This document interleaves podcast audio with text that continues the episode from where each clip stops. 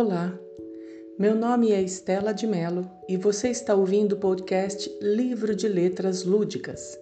Aqui serão compartilhadas produções autorais escritas pelos alunos de letras do UNASP, e em todo o programa você terá a exposição de um texto produzido pelos estudantes numa leitura subjetiva e reflexiva. Ao final de cada apresentação, também haverá ponderações da professora Sônia Mastrocola, mestre em Linguística Aplicada pela Unicamp, que trará à tona possibilidades de interpretação da produção lida. Inspire-se, motive-se, leia-se.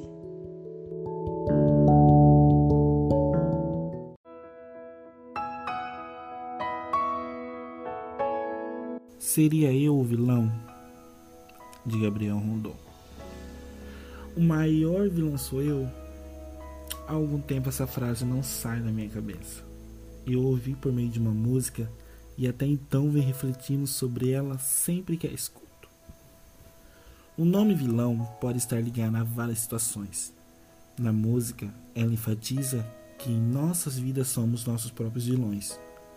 Jesus deu a vida por nós, sabendo que era puro, verdadeiro e santo.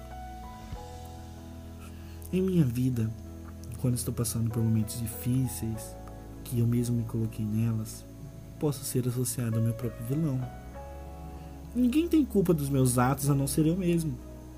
Tem dias que eu paro para pensar que se eu fosse por mais criterioso em minhas escolhas, tudo seria diferente é uma luta constante do meu eu contra mim mesmo.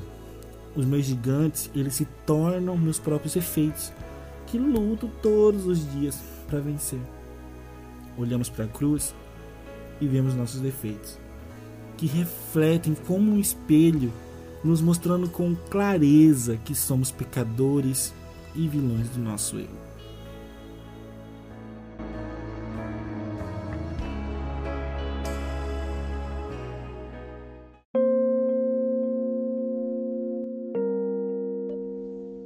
Bons tempos em que a palavra vilão significava uma pessoa que mora na vila.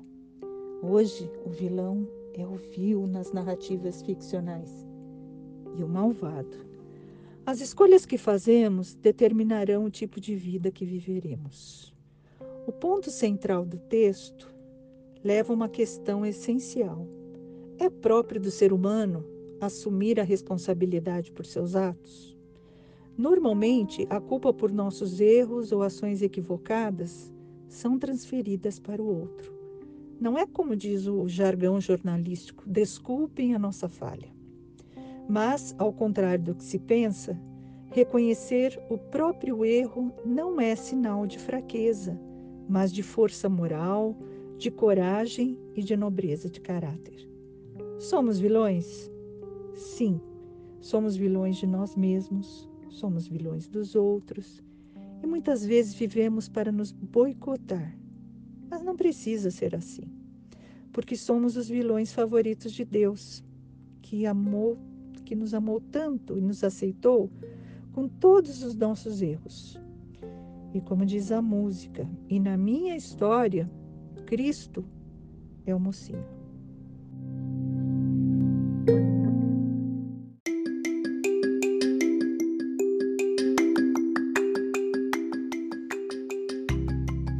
Obrigada por participar de mais este momento de escrita criativa do podcast Livro de Letras Lúdicas. No próximo episódio, mais uma produção autoral dos alunos de letras do UNASP será compartilhada e mais um momento de reflexão será proporcionado pela professora Sônia Mastrocola. Não deixe de acessar nossa plataforma sempre que houver novos programas. Inspire-se motive-se, leia-se.